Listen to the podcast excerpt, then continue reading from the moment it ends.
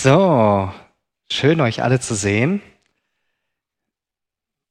Drei Kandidaten wissen schon, dass ich jetzt auf sie zukomme und deshalb Kamera nicht wundern, dass ich jetzt aus dem Bild rauslaufe. Ähm, das Musikteam hat uns ja gerade so toll begleitet und äh, Dave, du hast heute hier die Fäden in der Hand. Ähm, wie, wie kam das eigentlich, äh, dass du Klavier spielen kannst? Hast du dich einfach ans Klavier gesetzt und hat es funktioniert? Nein. Nee, also es hat ein bisschen gedauert. Ähm, ich habe einfach gemerkt, okay, ich habe Bock drauf, ich möchte das. Und dann habe ich so vor 15 Jahren mich einfach angesetzt und es dann nach und nach gelernt. Und dann hast du dich jeden Tag einfach fünf Minuten hingesetzt und dann sind die Finger von alleine gelaufen oder wie, wie funktionierte das? Ähm, es wäre sehr schön, wenn es so gewesen wäre. Ähm, ich lag nächtelang wach und habe darüber nachgedacht, wie das so funktionieren könnte. Ähm, nee, es war wirklich, also es war, ich, ich war wirklich jeden Tag dran, das mhm. stimmt. Ich habe mich jeden Tag ans Klavier gesetzt und habe einfach geübt und habe äh, über YouTube das gelernt. Also ich hatte jetzt nicht direkt einen Lehrer oder habe mhm. das jetzt irgendwie in der Schule oder so gelernt, sondern habe mir das selbst anhand von Videos und so weiter mhm. beigebracht. Ja, aber die Finger mussten das dann irgendwie schon irgendwie lernen durch die regelmäßige äh, Übung. Ja, ja, genau. Du musst das ja. Fingerübung machen. Ich bin sehr froh, dass ihr mich meistens nur hören und nicht sehen könnt, weil alle, die Klavier spielen können und etwas vom Fingersatz verstehen, die würden den Kopf schütteln, wie ich spiele. Aber darum ging es mir nicht. Mir ging es darum, dass es irgendwie gut klingt, dass ich damit zufrieden bin. Und ähm, aber es hat Übung gebraucht, bis du die Finger so halbwegs flexibel hinbekommen hast. Ja, sehr, sehr cool. Danke. Dann mache ich mal hier weiter bei Paul. Paul, du spielst E-Gitarre, voll cool. Ähm, wie ist das? Ist die Gitarre dir einfach mal auf den Schoß gefallen und dann hast du angefangen zu spielen oder wie? Ähnlich wie bei Dave hat das auch nicht auf den ersten Versuch geklappt. Also ähm, ich war relativ früh inspiriert dadurch, dass mein Onkel äh, Gitarre spielt und ich das auch immer ganz cool fand.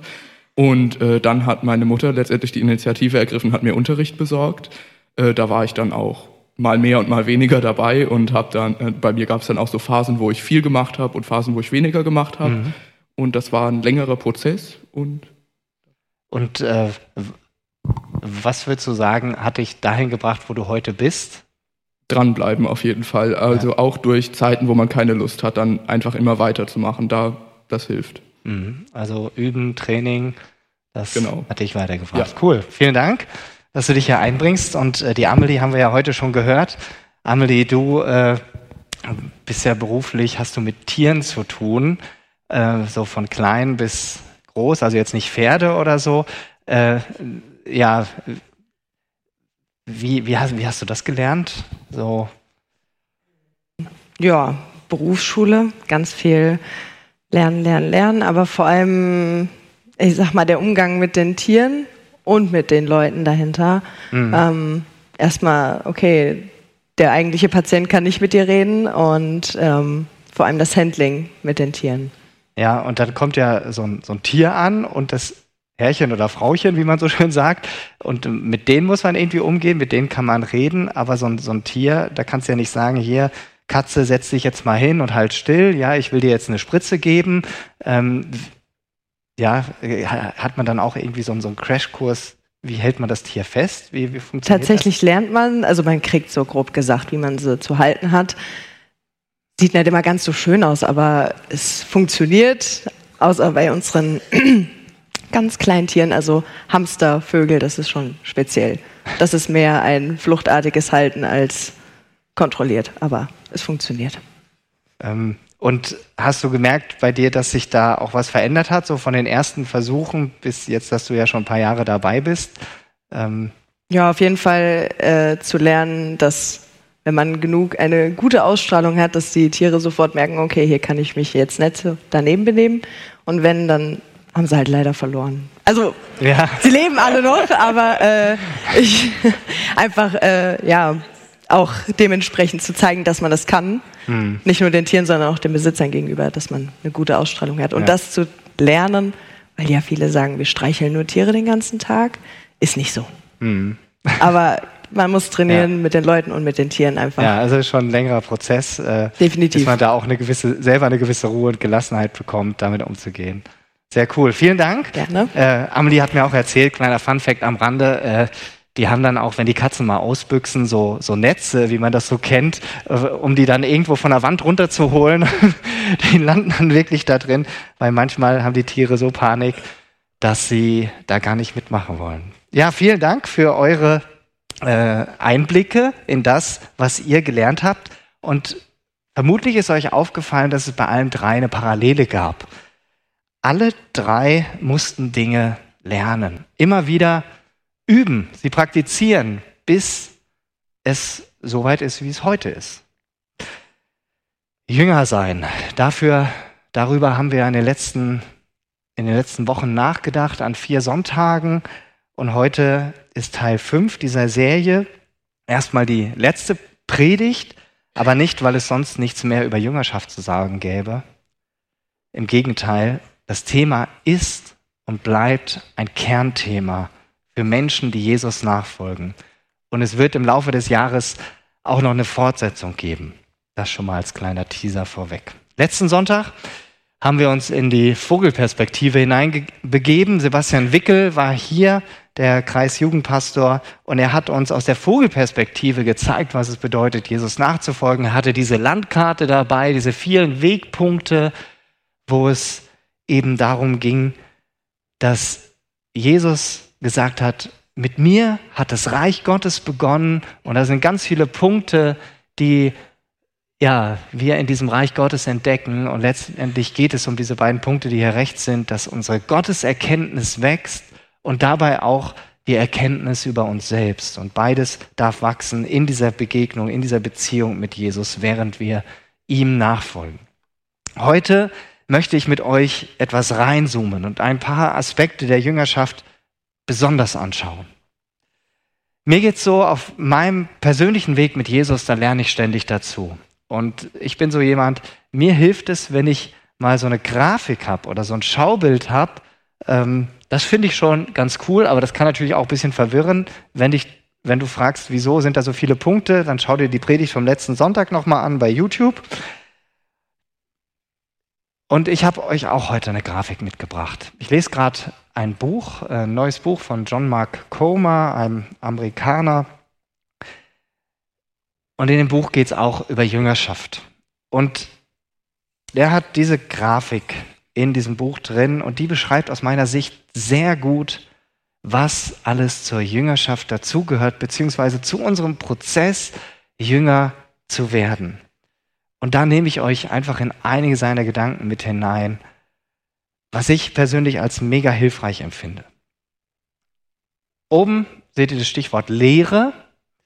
Darüber habe ich in den ersten Predigten schon gesprochen. Das ist uns gut bekannt, dieser Bereich. Du hast eine Predigt, du hast einen Podcast, liest ein Buch, machst Bibelstudium. Das alles gehört in den Bereich der Lehre, wo wir Gottes Wahrheit in uns aufnehmen. Rechts das Stichwort Gemeinschaft, das kam auch schon in den ersten Predigten vor, dass ich gesagt habe, wir brauchen einen Ort, wo wir gemeinsam mit anderen unterwegs sind, die Jesus auch kennen, wo wir uns austauschen, wo wir füreinander beten, wo wir miteinander Gottes Wort besser kennenlernen, wo wir einander tragen, aber auch, wo wir miteinander lachen, wo wir miteinander feiern, gemeinsam anpacken und anderen dienen und zu Jesus einladen. Links ist ein wichtiges Feld. Und da kommt das schon vor, was wir eben in den kleinen Interviews schon hatten. Übung, Training, Anwendung. Und darüber will ich heute sprechen. Und außerdem noch über das, was unter der Linie steht. Ihr seht hier diese Stichworte im Laufe der Zeit und Leid und dann hier sowas noch aktiv und passiv. Also die Dinge hier oben, das sind Dinge, da haben wir mehr oder weniger Einfluss drauf. Also die können wir selber gestalten, womit wir uns füllen, mit wem wir Gemeinschaft haben, Training. Den Heiligen Geist, den haben wir nicht in der Hand, deshalb ist er auch gelb. Aber da komme ich auch noch drauf zu sprechen. Und alles, was unterhalb der Linie ist, der Faktor Zeit und das Stichwort Leid, sind Dinge, die wir nicht so in der Hand haben. Aber da komme ich noch drauf. Sebastian Wickel hat letzte Woche in seiner Predigt auch schon die Bergpredigt erwähnt. Die Zusammenfassung von den wichtigsten Lehren von Jesus. Und es ist keine klassische Predigt, wie wir sie kennen, mit einer Einleitung, drei Hauptpunkten und einem Schluss, sondern da ist das konzentriert wiedergegeben, was Jesus seinen Jüngern weitergegeben hat und damit auch uns. Und man kann es auch als Berglehre bezeichnen, weil für eine Predigt wäre das halt auch relativ lang gewesen. Was da drin steht, ist so ein unbezahlbarer Schatz. Und tragischerweise hat es im Laufe der Tradition und der Kirchengeschichte immer wieder Versuche gegeben, das, was in der Bergpredigt steht, zu relativieren oder umzudeuten oder zu sagen, ah, so kann Jesus das doch gar nicht gemeint haben, das ist doch gar alles viel zu unrealistisch, das lässt sich doch gar nicht umsetzen. Aber wenn man das genau liest, und ich vermute, etliche von euch haben bestimmt die Bergpredigt schon gelesen, vielleicht sogar mehrfach schon, wenn man sich das genau anschaut, dann sieht man, ja, Jesus setzt die Messlatte einerseits ziemlich hoch. Aber andererseits steht es auch im Einklang mit den Grenzen von uns als Menschen. Spannend finde ich, Jesus geht davon aus, dass bei uns Menschen die folgenden Dinge alle ganz normal zu sein scheinen. Dass wir lieblos miteinander umgehen, dass wir einander beschimpfen, dass Beziehungen zerbrechen, dass wir uns scheiden lassen, dass wir Geld lieben, dass wir uns um unsere Zukunft sorgen sind Dinge, die Jesus voraussetzt, dass es bei uns normal ist. Aber was wir leicht übersehen, ist, dass Jesus auch in seiner Berglehre davon ausgeht, dass es Übung braucht, seinen Weg zu gehen, seinen Weg zu praktizieren, zu leben. Eins der ersten Dinge, die Jesus vor seinem ersten Gebot in der Bergpredigt sagt, habe ich das mal hier mitgebracht, ist, wer diese Gebote befolgt und lehrt, der wird der Wichtigste im Himmelreich sein. Wer diese Gebote befolgt und lehrt, wird der Wichtigste im Himmelreich sein. Und das fast buchstäblich letzte am Ende dieser Berglehre, dieser Bergpredigt, was Jesus sagt, ist wieder, Wer diese Worte hört und sie befolgt, das heißt in die Tat umsetzt, sie praktiziert, ist wie ein kluger Mann. Jesus beginnt diese wichtige Lehre mit dem Aufruf, sie in die Praxis umzusetzen und er endet mit dem Aufruf, sie in die Praxis umzusetzen. Ich weiß nicht, wie du persönlich geprägt bist. Ich stelle bei mir fest, dass ich eher so geprägt bin, dass es mit an mir liegt, mehr, zu Jesus, mehr wie Jesus zu werden. Dass ich mich irgendwie mehr anstrengen müsste. Dass ich es aus meiner Kraft hinbekommen muss. Ab und zu leuchtete mal so dieser Gedanke auf, dass es auch um Training geht und nicht um die eigene Anstrengung und Leistung. Aber das war nicht die Regel. Ich nimm euch in einen Vergleich mit hinein. Nimm mal Folgendes an. Du bist außer Form, du bist übergewichtig und Asthmatiker. Wenn das jetzt auf dich zutrifft, dann ist das keine persönliche äh, Angriff, es ist einfach nur ein Bild. Und trotzdem möchtest du einen Marathon laufen. Wie machst du das? Kaufst du dir ein paar super Laufschuhe, ziehst sie an, gehst nach draußen und gibst dir einfach die größte Mühe und läufst 42,1 noch was Kilometer. Natürlich nicht. Das wäre schlichtweg dumm. Denn was würde passieren? Du schaffst vielleicht ein paar Kilometer, brichst am Straßenrand zusammen. Warum? Grundsätzlich ist es nicht unmöglich, einen Marathon zu laufen. Aber in deiner derzeitigen Verfassung ist es dir nicht möglich. Also, wie machst du das, dass du das schaffst, einen Marathon zu laufen? Ich bin selber noch keinen gelaufen. Aber ich stelle es mir ungefähr so vor. Du schnürst deine Schuhe und gehst jeden Tag nach draußen. Und fängst erstmal mit einem Kilometer an. Eine Woche lang. Jeden Tag einen Kilometer, außer am Ruhetag. Und dann in der folgenden Woche zwei oder drei Kilometer. Jeden Tag. Und so steigert sich das von Woche zu Woche kommt was dazu. Ich weiß, einige hier aus der Gemeinde sind schon einen Marathon gelaufen. Ihr habt wahrscheinlich noch viel mehr Ahnung, wie ihr euer Training angegangen seid. Ähm, Aber das Prinzip ist so, steigert sich von Woche zu Woche und irgendwann nach und nach wird aus einem Kilometer 42,1 Kilometer. Was ist dann passiert? Über einen längeren Zeitraum hinweg durch intensives Training veränderst du dich. Du wirst zu der Art von Person, die in der Lage ist, 42,1 Kilometer zu laufen. Nicht, dass das einfach wäre. Niemand wird behaupten, der Marathon läuft, das ist einfach. Es ist immer noch schwer. Es wird nie ein Zuckerschlecken sein. Aber es ist nicht länger unmöglich. Es liegt jetzt in den Möglichkeiten für dich als Person. Und dann kommen nach diesem Training diese herrlichen Gefühle wie Gesundheit, du hast abgenommen, Energie, Leistungsfähigkeit und Freude. Und du läufst einen Marathon Kilometer für Kilometer. Zurück zum Jüngersein. Für Jesus war es also völlig klar, dass Übung und Training gebraucht wird, um seinen Weg zu gehen. Und leider gibt es ein Problem, was uns betrifft. Nur sehr wenige von uns gehen ihre geistliche Ausbildung, wenn ich das mal so nennen kann, auf diese Weise an. Durch Training. Natürlich hat dieses Bild vom Marathonläufer seine Grenzen, wie jedes, jeder Vergleich irgendwo hinkt. Und ich will auch nicht missverstanden werden. Keine noch so große Selbstanstrengung kann uns dazu bringen, Jesus ähnlicher zu werden dann würden wir ja die Gnade, Gottes Geschenk an uns, total missverstehen. Wir würden sie sogar mit Füßen treten. Wir brauchen eine Macht, die größer ist als wir, damit wir verändert werden. Worauf will ich hinaus?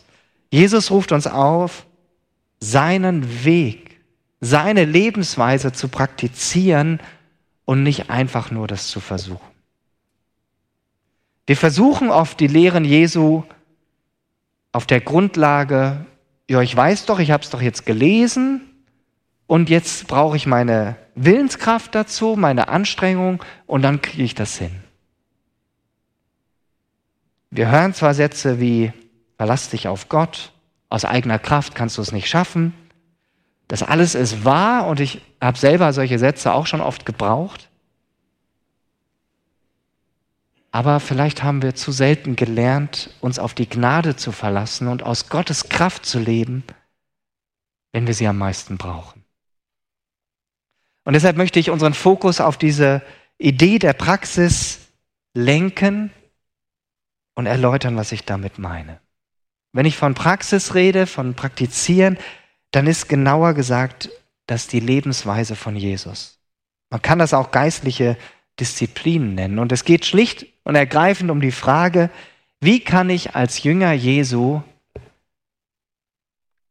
die Frucht des Heiligen Geistes, wie kann die in mir wachsen, in dir und mir? Was Paulus in Galater 5, 22 und 23 erwähnt. Und viele von euch kennen diese Verse. Die Frucht des Geistes aber ist Liebe, Freude, Frieden, Geduld, Freundlichkeit, Güte, Sanftmut und Selbstbeherrschung. Und die Frage ist ja, wie wächst das in unserem Leben und ersetzt die automatischen Verhaltensweisen der Sünde, die sich ja in unserem Körper befinden? Wir sind ja geprägt und geformt von Mustern und Verhaltensweisen auf der Basis, dass wir von Gott getrennt in dieser Welt angekommen sind, aufgewachsen sind. Und geistliche Disziplin, sie dienen dazu, Jesu Lebensstil zu übernehmen, mit der Hoffnung, sein Leben zu übernehmen, zu erleben. Ein Leben, das geprägt ist von einer ungestörten, heilen Beziehung zu unserem Vater im Himmel. Wie Jesus das gesagt hat, ich lebe aus dem, was mein Vater mir sagt. Ein Leben, nach dem wir uns zutiefst sehen. Ein Leben, voller Vertrauen in Gottes Fürsorge. Ein Leben ohne Angst, beziehungsweise mit immer weniger Ängsten, weil wir uns voll und ganz auf Gott verlassen können. Ein Beispiel, du möchtest gerne der Aufforderung von Jesus folgen, die er in der Berglehre uns sagt, dass du dir keine Sorgen mehr machen willst. Wie machst du das? Hörst du dir eine gute Predigt über Matthäus 6 an und dann gehst du nach Hause und die Sorgen sind weg? Wahrscheinlich nicht. Vermutlich ist das nicht der Fall, bei mir zumindest nicht. Für die meisten von uns kommt diese Aufforderung von Jesus, uns nicht mehr zu sorgen, der Aufforderung gleich einen Marathon zu laufen. Wir können es nicht tun. Noch nicht. Wie können wir also ohne Sorgen leben? Nun, wir müssen zu Menschen werden, die gelernt haben, so tief auf Gott zu vertrauen, dass wir keine Angst mehr zu haben brauchen. Um das zu erreichen, müssen wir unseren Geist und unseren Körper trainieren, ja vielleicht sogar umschulen. Und da sind wir aktiv gefordert. Das passiert nicht einfach so. Ja, und dann, dann hören wir eine gute Predigt über Matthäus 6 an. Und wir praktizieren zum Beispiel den Sabbat oder den Ruhetag. Das heißt, wir nehmen uns Zeit. Vielleicht hast du nicht einen ganzen Tag Zeit. Ich habe nicht einen ganzen Tag Zeit, aber eine gewisse Zeit, eine Stunde oder ein paar Stunden, um das Vertrauen auf Gott zu üben. Und du verbringst Zeit alleine mit deinem Vater im Himmel an einem geheimen Ort, diesem Kämmerlein, wie Luther das übersetzt hat, um all deine Ängste vor Gott auszubreiten.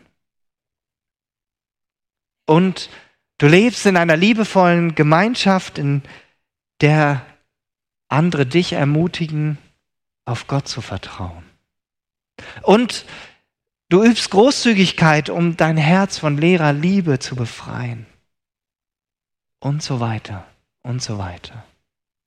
Und im Laufe der Zeit wird unsere Angst und unsere menschliche Tendenz, uns Sorgen zu machen, allmählich durch einen Frieden ersetzt. Und in uns wächst zunehmend ein unerschütterliches Vertrauen auf Gott. Trainieren nicht versuchen. Es geht um Üben. Doch allein können wir diesen geistlichen Marathon nicht laufen, können wir den nicht schaffen. Wir brauchen, und deshalb hier in der Mitte, wir brauchen den Heiligen Geist. Der Heilige Geist allein ist die ultimative Quelle für unsere Verwandlung. Und Paulus beschreibt es in 2. Korinther 3, 17 bis 18 so. Der Herr ist der Geist. Wo aber der Geist des Herrn ist, da ist Freiheit. Wir alle aber spiegeln mit aufgedecktem Angesicht die Herrlichkeit des Herrn wieder und wir werden verwandelt in sein Bild von einer Herrlichkeit zur anderen, von dem Herrn, der der Geist ist. Dadurch, dass der Heilige Geist in uns lebt, in dir lebt, wenn du zu Jesus gehörst, werden wir verwandelt. Die geistlichen Übungen, die stärken nicht nur unsere Muskeln, der Willenskraft, wie das beim Laufen der Fall ist, wo es oft darum geht, sich im Kopf zu sagen, ich laufe jetzt weiter, auch wenn die Füße nicht mehr tragen. Sie öffnen uns für eine Kraft, für Gottes Kraft, die größer ist als wir. Und sie kann, sie will und wird uns verändern. Ja, wir müssen aktiv an der Seite Gottes die Rolle aus unser, in unserer ja, geistlichen Entwicklung oder Ausbildung, in dem Training einnehmen. Aber diese Partnerschaft, die hier beschrieben ist, wo der Heilige Geist eine ganz zentrale Rolle spielt, die ist nicht einfach 50-50. Man kann die auch nicht genau beziffern. Wir können es ungefähr so ausdrücken. Der Heilige Geist, der übernimmt den ganzen schweren Teil. Die ganzen schweren Dinge, wo wir verändert werden müssen. Es ist seine Kraft, allein seine Kraft, die die zerbrochenen Bereiche in unserem Inneren, und es wird bei jedem von uns eine andere Sache sein, verändern, heilen, wiederherstellen und erneuern kann. Dass wir Jesus in unserem Wesen ähnlicher werden, ist nicht das Ergebnis der richtigen Anwendung geistlicher Disziplinen. Auch nicht die Folge der Suche nach der richtigen Gemeinde oder dass ich die richtige Lebensweise beherrsche.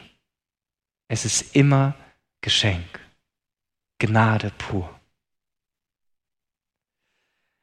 Jünger sein ohne Übung und Training ist nicht denkbar. Und das haben uns die drei am Anfang erzählt, dass sie üben mussten, um Instrumente zu lernen, um mit Umgang mit Tieren zu lernen.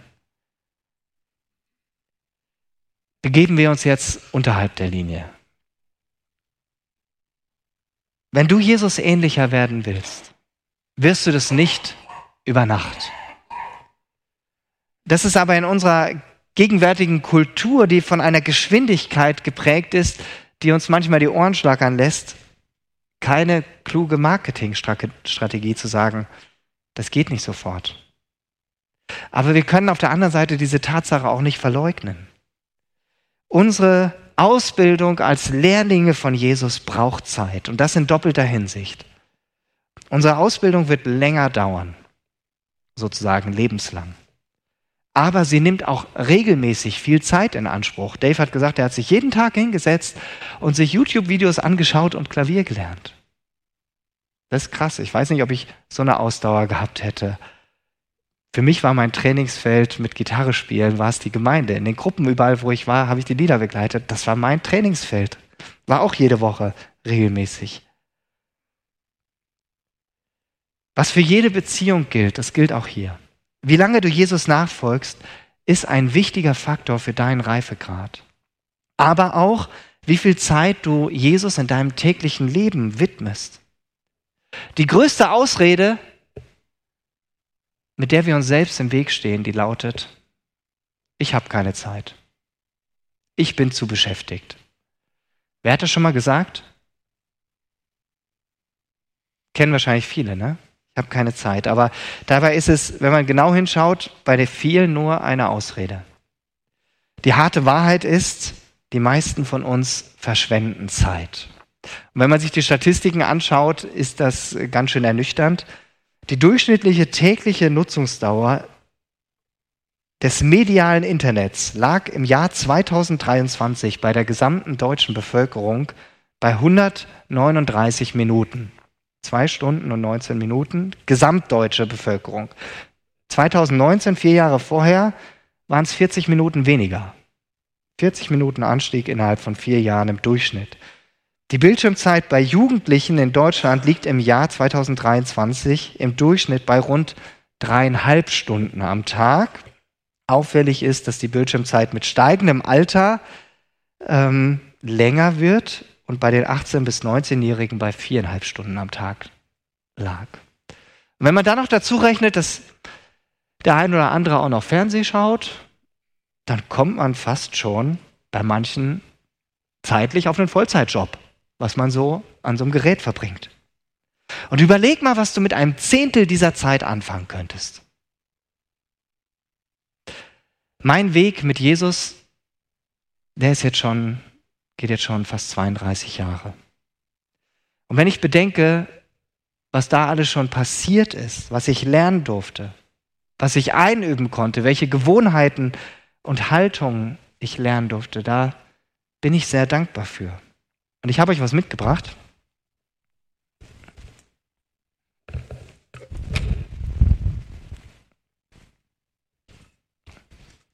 Weiß nicht, ob du sowas schon mal gesehen hast vielleicht, wer aus der katholischen Kirche kennt, kennt sowas, eine Kniebank. Ja? Eine Kniebank. Und das klingt vielleicht ein bisschen altmodisch, aber für mich ist es ein Gegenstand geworden, der meine Zeiten, meine persönlichen Zeiten mit Jesus mitprägt. Mir hilft das, also ich bin auch vielleicht nicht mehr der Jüngste, äh, mir hilft das mich bewusst auch hinzuknien für Jesus, vor Jesus. Und die Kniebank hilft, dass ich das länger tun kann als 30 Sekunden, weil sonst wird das irgendwie unangenehm, die Anspannung so lang zu halten. Aber mit so einer Kniebank ist es richtig gut. Und ganz bewusst dann einfach in meinem Büro auf die Knie zu gehen vor Jesus, vor ihm allein, mit ihm im Gespräch zu sein, zu beten, aber auch hinzuhören. Manchmal schnappe ich mir meine Gitarre und singe. Das ist ganz wertvoll für mich und hilft mir, mich auf Gott auszurichten. Und selbst wenn es nur ein paar Minuten sind, ihr braucht jetzt nicht denken, ich bin da jetzt zwei Stunden am Tag am Knien, das schaffe ich auch nicht. Darum geht es auch gar nicht. Aber ich merke, das ist was, was mich verändert hat im Laufe der letzten Jahre und was meine Beziehung zu Jesus mit prägt, dass ich einfach ganz bewusst vor ihm auf die Knie gehe. Hier bin ich vor Jesus, vor ihm. Da darf ich sein. Und das durfte ich einüben in den letzten Jahren.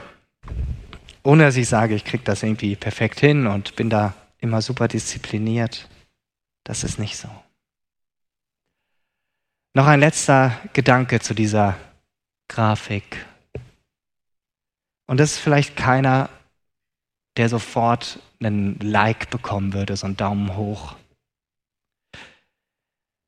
Die schwierigsten Momente in unserem Leben, die Momente, die wir fürchten und die wir um jeden Preis vermeiden wollen, sind sowas wie unser Schmelztiegel. Sie haben das größte Potenzial, unsere Seele Jesus ähnlicher zu machen. Und alle Autoren des Neuen Testaments bezeugen dieses großartige Geheimnis. Jakobus fordert uns auf, es als pure Freude zu betrachten, wenn wir Prüfungen aller Art gegenüberstehen. Denn sie erzeugen in uns Ausdauer und mit der Zeit Reife. Paulus schreibt, dass Beharrlichkeit wiederum unseren Charakter schärft. Und Charakter führt zur Hoffnung. Und Petrus fordert uns auf, uns sehr darüber zu freuen, über unsere Prüfungen, denn sie sind wie ein läuterndes Feuer, das die Schlacken verbrennt, um das Gold zum Vorschein zu bringen. Die Bibelstellen habt ihr hier die ich gerade eingegangen bin. Und das sind aber genau die Dinge, vor denen wir fliehen, die wir fürchten, die wir lieber leugnen. Gleichzeitig sind es die Erfahrungen, die ein großes Geheimnis in sich bergen. In diesen leidvollen Zeiten, wo wir emotionalen Schmerz erleben, da lädt Gott uns ein, dass wir uns ihm öffnen dass wir uns ihm hinhalten. Und wer das tut, der wird erleben, dass gerade diese Zeiten uns zu Menschen machen, die geerdet sind, sie zutiefst ja eine Freude und Fröhlichkeit ausstrahlen können, die nicht aus uns herauskommt.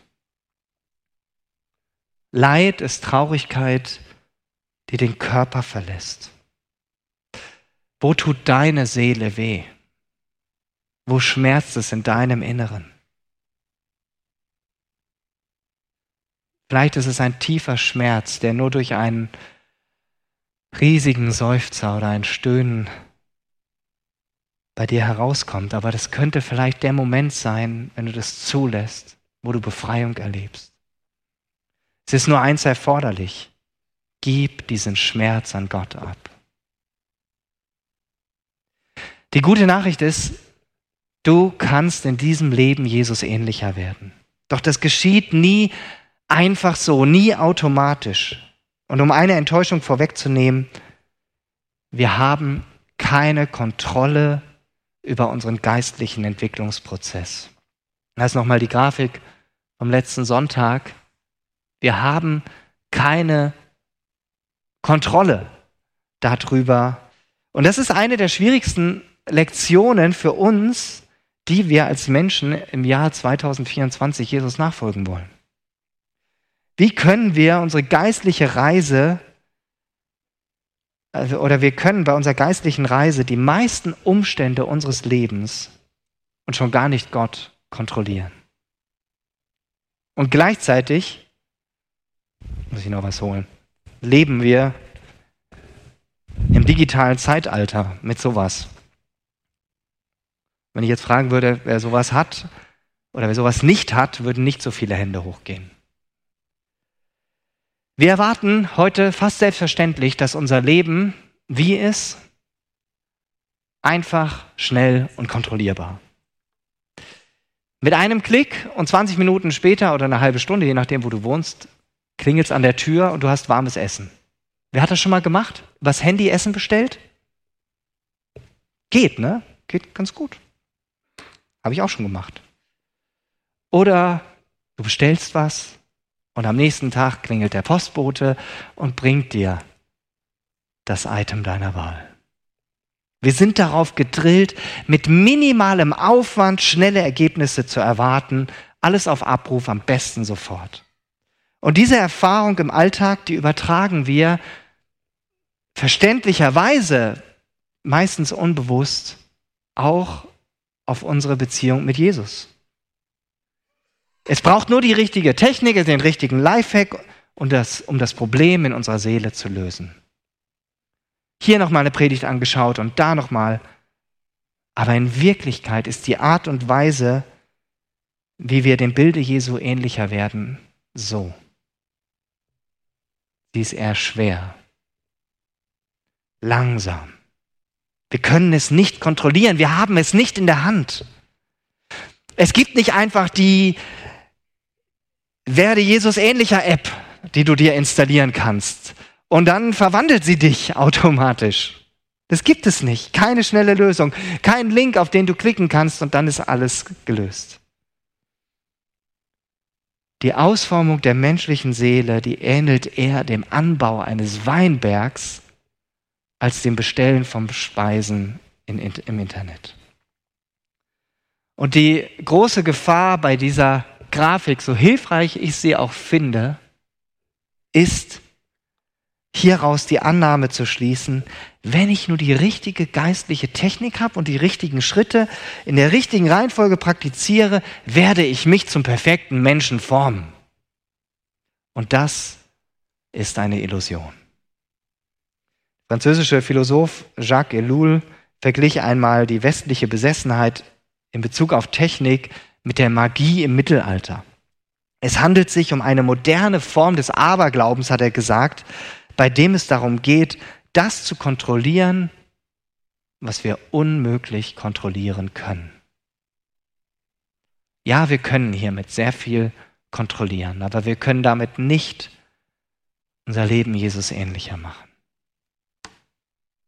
Und die gute Nachricht ist, du brauchst dich auch nicht selbst zu retten. Wir können uns nicht selbst retten und das müssen wir auch nicht. Wir wurden und werden allein durch Jesus gerettet. Er ist der Retter, nicht wir. Er ist der gute Hirte. Und unsere Rolle besteht einfach darin zu folgen, indem wir lernen von ihm, indem wir ihn nachahmen und üben. Und es kann lange dauern. Es kann lange dauern, bis wir Veränderung feststellen und vielleicht manchmal erst in der späteren Hälfte unseres Lebens oder zum Lebenende hin. Es ist wie bei der Verwandlung einer Raupe in einen Schmetterling. Manchmal gibt es eine längere Zeit der Dunkelheit und des Kampfes, bis wir verändert und viel schöner daraus hervorgehen. Aber es wird sich lohnen, diesen Weg zu gehen. Wir können in diesem Leben tatsächlich Jesus ähnlicher werden. Wir können geheilt werden. Wir können von gebrochenen Mustern befreit werden die vielleicht schon Generationen zurückreichen. Wir können in Menschen verwandelt werden, die wirklich von Liebe, Freude und Frieden durchdrungen sind. Unsere Seelen können von der tiefen Freude durch die Gemeinschaft mit Gott erfüllt sein. Unsere Körper können zu Tempeln des Heiligen Geistes werden. Unsere Nachbarschaft kann zu heiligen Boden werden, wo wir merken, Gott, du bist hier. Unsere Tage können sich anfühlen wie Ewigkeit inmitten der Zeit. Kleine Momente, die zu Wundern werden. Aber alles zu seiner Zeit. Heute ruft Jesus dir und mir einfach zu, folge mir nach.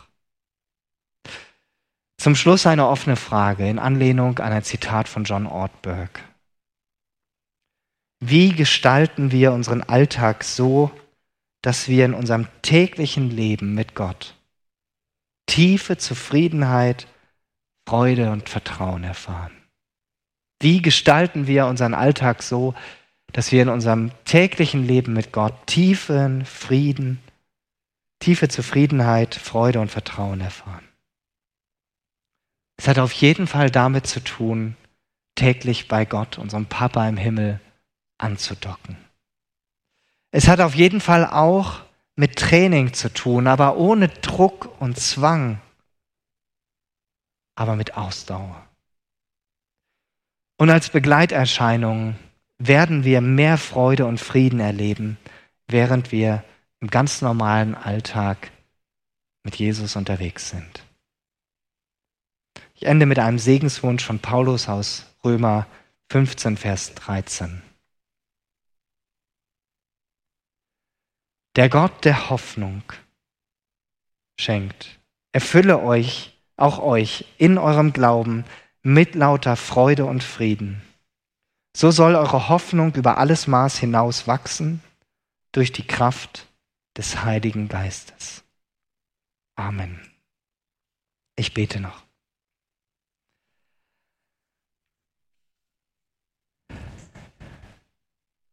Jesus, ich finde es so herausfordernd, dir nachzufolgen. Auf der einen Seite zu sehen, dass du uns aufrufst, das zu praktizieren, was du uns vorgelebt hast. Und auf der anderen Seite zu wissen, ich habe es nicht in der Hand.